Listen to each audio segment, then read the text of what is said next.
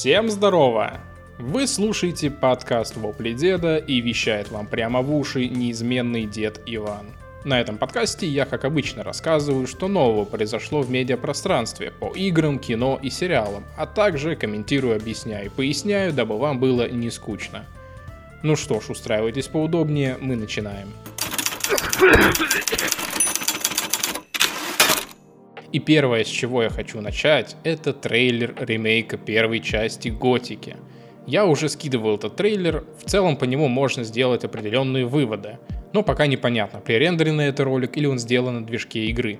В любом случае выглядит неплохо. Уже даже появились видео, которые показывают покадрово практически сравнение с оригиналом. И, честно говоря, мне результат ремейка нравится. Намного масштабнее выглядит старая шахта. Ну, собственно, в самом трейлере нам всего лишь показали шахту, в которой добывается магическая руда. И в ней несколько рудокопов наткнулись на краулеров. Если по-русски, ползуны. Сама игра вышла аж в 2001 году небольшой немецкой студии Piranha Bytes. До России игра добралась через год, год и была очень неплохо переведена. То есть, понимаете, да, игре уже более 20 лет. Сейчас же ремейком занимается студия THQ Nordic, которая анонсировала ремейк еще в 2020 и позже выпустила небольшую демку, в которой можно было попробовать в Steam поиграть. Вообще, я могу бесконечно говорить про эту серию. Я уверен, найдется много людей, которые скажут, что пока что игр лучше Готики еще не придумали, так как на то время игра была во многом революционна. И серия конкурентов конкурировала на тот момент с выходящей тогда серией Elder Scrolls. И, и я прям вот фанат этой серии, честно. Я не могу сказать, сколько раз я в нее переигрывал, особенно во вторую часть.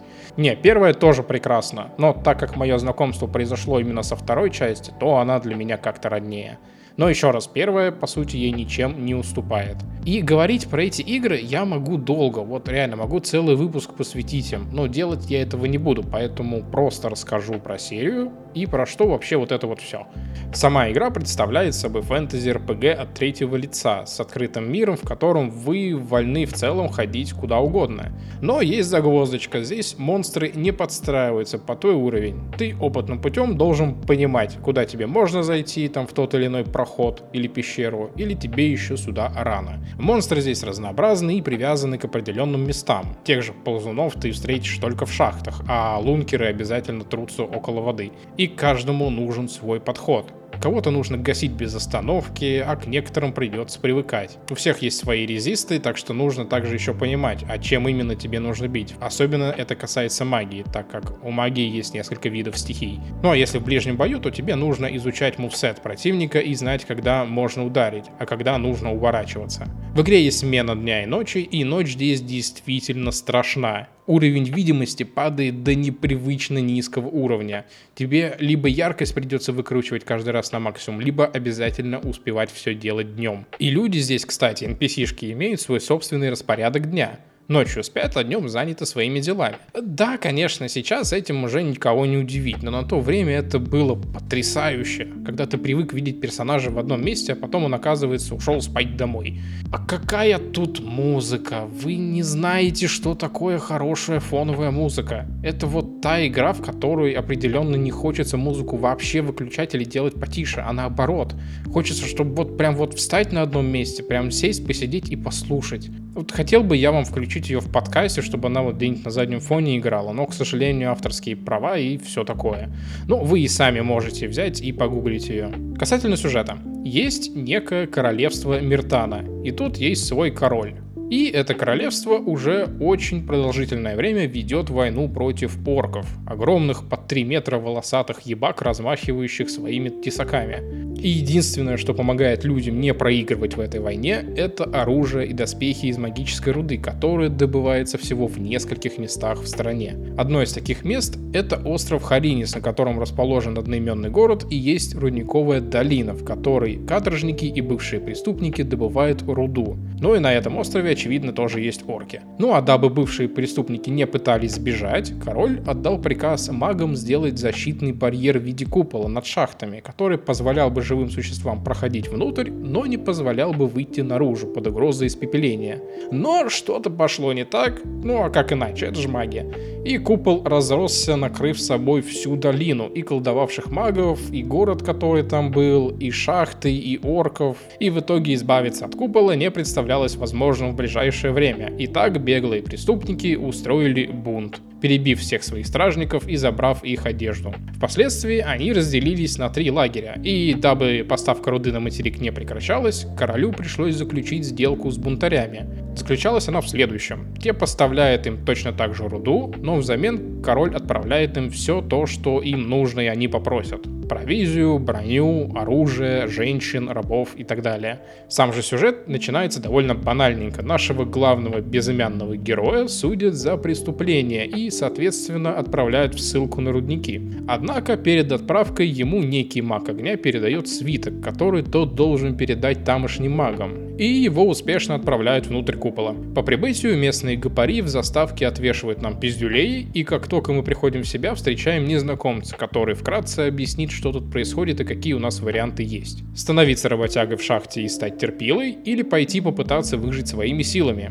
Тут-то и начинается наша игра. У нас есть большой мир по тем временам и три лагеря, и нужно вступить в один из них. Сейчас я быстренько расскажу, что это за лагеря, потому что они очень сильно отличаются друг от друга. Первый — это старый лагерь, в котором сидит лидер восстания и ведет переговоры с королем. Он и его банда заняли замок рыцарей короля, и также подле них присутствует магия огня. Здесь своя иерархия, все полуофициально, город разделен на кварталы, в каждом из которых сидит своя каста. Есть новый лагерь, в который ушли те, кто не согласен с новым режимом, и те ушли подальше, и с ними также затесались маги воды. Они занимаются тем, что грабят путников, пытаясь насобирать побольше руды магической. Зачем она им? Ну, идите поиграйте, узнаете. А есть болотный лагерь. Это, наверное, самая интересная штука, но не думаю, что самая популярная для прохождения. Сюда собрались фанатики, которые объединены верой в то, что скоро пробудится древнее божество, спящий, и станет все хорошо. Они живут на болоте, где нашли храм, и у них там вообще своя атмосфера. Есть и свои магии, есть и свои воины, все побриты под ноль, монахи сраные. Если мы туда вступим, то будем единственными с волосами. Спасибо, что хоть не бреете там. А дабы новоприбывшие остались с ними, у них есть специальное средство. На болоте растет болотная трава, из которой эти шаолини крутят косяки, и крутят на постоянке. И новоприбывших сразу же накачивают драксом под завязку, и каждый день выдают еще новые порции, чтобы не отходили. С некоторыми NPC там просто, ну, невозможно общаться. Часть убита вообще в хлам. Вот тебе надо поговорить с кем-то, а он в говно. И просит еще косяк за информацию. И, да, и еще там по разные по крепости есть косяки. Можно, кстати, тоже упороться, тогда все будет плыть на экране, и все будет замедленно, и невозможно вообще что-то делать. Короче, специфичные ребята, но забавные. И вот надо что-то что выбрать, с кем быть. По сути, игра не сильно отличается в зависимости от нашего выбора, просто у каждого лагеря есть свои цепочки заданий на вступление и несколько побочных заданий. Основной сюжет плюс-минус одинаков. Ну, собственно, спящего все-таки разбудит, но это окажется не бог, а демон, и нам придется иметь с ним дело. Как вы поняли, в каждом лагере есть и воины, и маги, так что мы вольны выбрать, кем хотим стать, и раскачиваться как нам надо. Очень простая и интересная система прокачки, есть дополнительные навыки, такие как освежевание трупов животных, животных, карманная кража, акробатика, взлом замков и прочее. Вторая часть серии, кстати, охватывает ту же территорию, только теперь нам доступен весь остров Харинис, и в Рудниковую долину мы также полноценно вернемся спустя некоторое время. В третьей части мы уже двинем на материк и будем вершить дела там. Есть еще четвертая часть. Но вот тут какое дело? Первая и вторая часть разработаны на одном движке, плюс-минус похожи, но вот третья очень сильно отличается от предшественниц, и она уже не так понравилась людям. Особенно на самом старте, когда игра была просто дико забагована. Но даже учитывая все правки, все такие, ну ладно, есть и есть третья часть, окей, мы смирились с этим. А еще же есть четвертая. Она так и называлась, Готика 4 Аркания. Но фанаты были так недовольны ей. Она была настолько убогой, что даже официальная игра стала отдельной и потеряла префикс и стала просто Арканией. Хотя персонажи некоторые остались от предыдущих частей. В свое время вторая Готика тягалась по популярности с The Elder Scrolls Morrowind, а третья с Oblivion. И фанаты все спорили, что же лучше. Сейчас же новички уже и не знают, что такое готика. Они знают только Skyrim и даже не нюхали магическую руду. В общем, я это все к чему. Трейлер ремейка вышел, его делают, я вам продаю, по сути, сейчас эту игру и объясняю, почему это важно. Возможно, ремейк не сможет быстро подняться в топы и набрать аудиторию новую, но старички определенно ее попробуют, а так как ее, скорее всего, переделают под новые механики и прочее, то и новичкам там будет не скучно. Я очень надеюсь, что у них получится ремейк, и они возродят всю серию. Я ни одного ремейка, честно, вот не ждал так, как этого. Короче, присмотритесь, возможно, это стоит вашего внимания. Следующая новость от той же студии. Это новая часть Alone in the Dark. Это, можно сказать, будет ребут серии, так как тут у нас будет оригинальный сценарий, но при этом захватывающий сюжет предшествующей трилогии. Чем вообще интересна эта серия игр? Ну, во-первых, это один из прародителей жанра survival horror, и первая игра вышла аж в 1992 году, за 4 года до создания Резидента и за 7 лет до Silent Hill. И эта франшиза хоть и получила большую популярность, однако не смогла вытянуть более трех игр. Есть еще пара, но это не в счет. Основных игр там три, и вышли они, кстати, с промежутком в один год. Так что да, третья часть вышла в 94 году. И, чтобы вы понимали, первый Resident Evil имел чуть ли не революционный революционный уровень графики. А эта игра не могла таким похвастаться и вышла намного раньше. В общем, сами погуглите, как она выглядит. Но во-вторых, эта игра в основном была интересна сюжетом. Там не было зомбей, зато была мистика, атмосфера ужаса, жуткие монстры и отсылки к Лавкрафту. Ну и особняк, как же без особняка в те годы. Вообще серия была бы забыта, если бы не многочисленные порты. Первую часть, кстати, 8 лет назад сделали на iOS. И был еще странный высер 2008 года, но там все плохо, вообще забейте на это. Но серия все-таки до сих пор почитаема небольшим количеством бородатых геймеров, так что THQ Nordic решила сделать новую часть, которая, по сути, позволит и нам получить этот уникальный игровой опыт. И, судя по трейлеру и скриншотам, которые я кидал уже в соцсети, выглядит она весьма нарядно. Мне почему-то напомнила The Evil Within, которая, в свою очередь, походила на четвертого Резидента. Но вот Почему вообще стоит обратить на эту игру внимание? Оригинальная трилогия не могла похвастаться из-за технологических ограничений своего времени ни смелым дизайном, ни качественным музыкальным оформлением. Здесь же у нас, кстати, неплохой набор будет. За сценарий отвечает Микаэль Хедберг, прежде работавший над Сома и Амнезия The Dark Descent. За дизайн монстров, который не будет повторять оригинал, отвечает... Александр Друзь извините, отвечает художник Гай Дэвис, который работал с Гильермо Дель Торо над такими проектами, как «Форма воды», «Тихоокеанский рубеж» и «Багровый пик». За музыку ответственен Джейсон Кионен, известный как Бонгра. Погуглите его треки.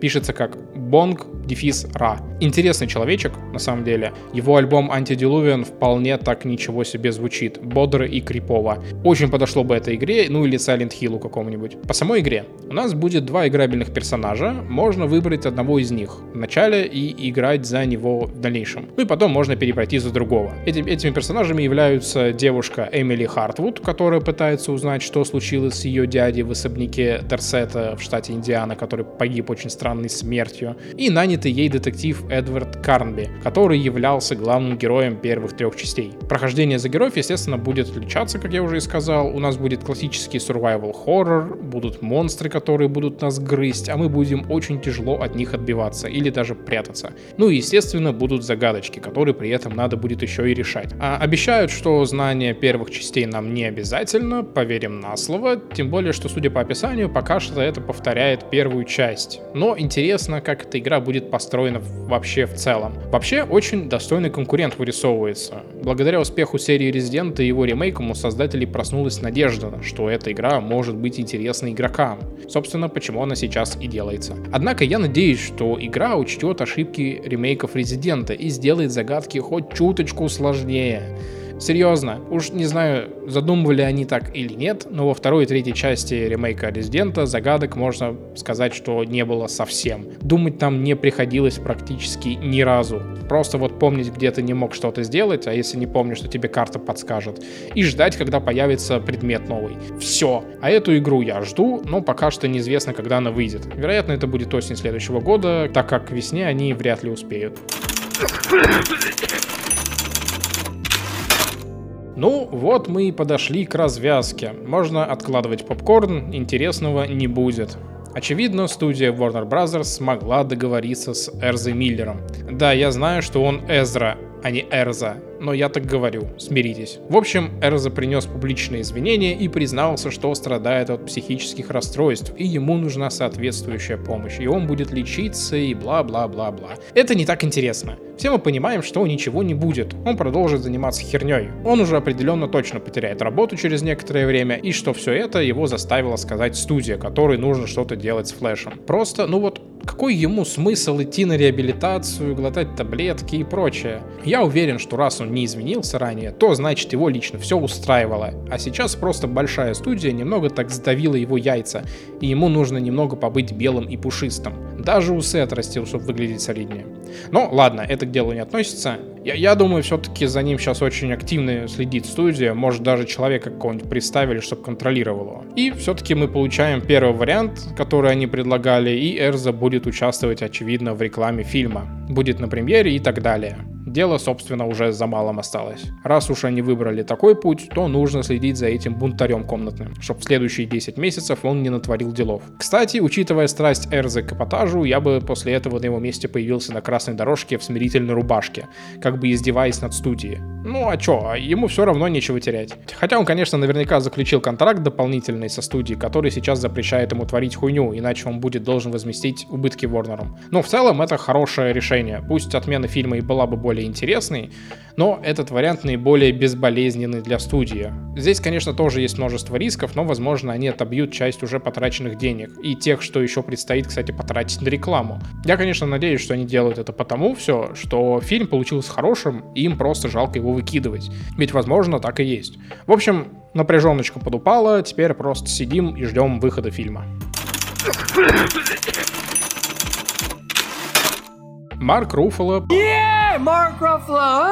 Uh-huh. Попытался сравнить марвеловские фильмы со «Звездными войнами». Цитирую. Если вы смотрите проекты «Звездных войн», то, скорее всего, вы будете видеть одни и те же фильмы раз за разом. Но с Марвел вы испытываете разные эмоции от проекта к проекту. Ну, в определенном смысле, да, наверное, можно так сказать. Хотя, мне кажется, он имеет в виду, что последняя трилогия очень похожа на первую прям вот, ну, очень. С этой позиции я согласен. У Марвела все-таки есть единый сюжет, множество героев сериалов, и все они отличаются по тону и антуражу и так далее. А теперь будет жирнющее «но». Увы, уважаемый товарищ Руфало, но марвелские фильмы точно так же можно объединить по определенным критериям, и они будут похожи. Даже шуточки могут кочевать из проекта в проект. У Марвела, безусловно, есть уникальные проекты, как интересные, так и зашкварные. А Звездные войны — это, ну, достаточно масштабная вселенная. И скажи мне, а чем похожи основные фильмы вот с Мандалорцем,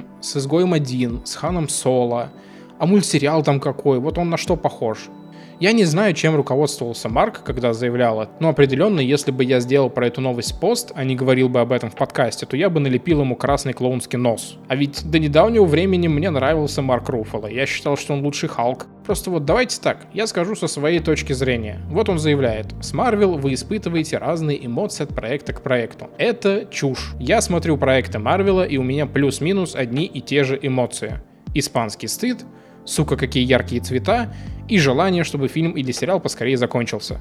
А в конце меня обычно ждет разочарование, так как я в процессе уже надумал, что будет какой-то эпик, а там обычно что-нибудь сливают в итоге, и становится уже неинтересно. Когда я смотрю «Звездные войны», у меня разные эмоции от каждой трилогии, совсем другие эмоции от сериалов, от других фильмов по вселенной, но это у меня. И мне также кажется, что любой здравомыслящий человек согласится, что это заявление абсурдно очень странное сравнение, непонятно. Я еще не смотрел реакцию людей в соцсетях на это высказывание, но мне кажется, там я увижу что-то похожее на то, что сказал я. Но давайте, ладно, не будем поливать его говной, все-таки человек имеет хорошую работу, в которой предполагается всячески продвигать работодателя. Я вот, правда, не думаю, что он искренне это написал. Хотя, если я ошибаюсь, то я в нем еще больше разочаруюсь. И на этом все. Всем спасибо, что слушали очередной выпуск подкаста. Я рад, что мое ворчание хоть кому-то интересно, и, возможно, кто-то даже разделяет мое мнение. Подписывайтесь на мой канал в Телеграме Вопли Деда FM, на одноименную группу ВКонтакте. Там вы найдете ссылки на все ресурсы, где меня еще можно услышать и выберите удобный вам. Также там вы найдете новости, которые не попадают в подкаст, но их я тоже комментирую. Еще там бывают мимасы по играм и кино, и иногда я пишу свое мнение по тому, что посмотрел и во что поиграл. Короче, контента там много. Репостите, ставьте лайки, эмоции, пишите комментарии. Все прочту, все учту. Ну а я прощаюсь с вами. Услышимся через несколько дней. Всем хороших выходных. Всем покаки. Обнял.